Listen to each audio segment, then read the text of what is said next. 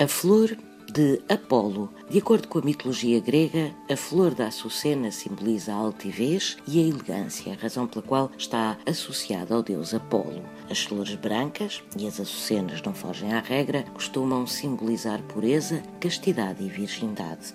Os primeiros cristãos plantavam frequentemente três açucenas no mesmo vaso para simbolizar a Santíssima Trindade. Na Idade Média, acreditava-se que esta flor tinha o poder de purificar as mulheres de má vida e os marginalizados em geral. Coroas de flores de açucena eram colocadas sobre a cabeça das jovens que deixavam a prostituição como forma de as fazer renascer para uma nova vida sem pecado. E não há duas, sem três.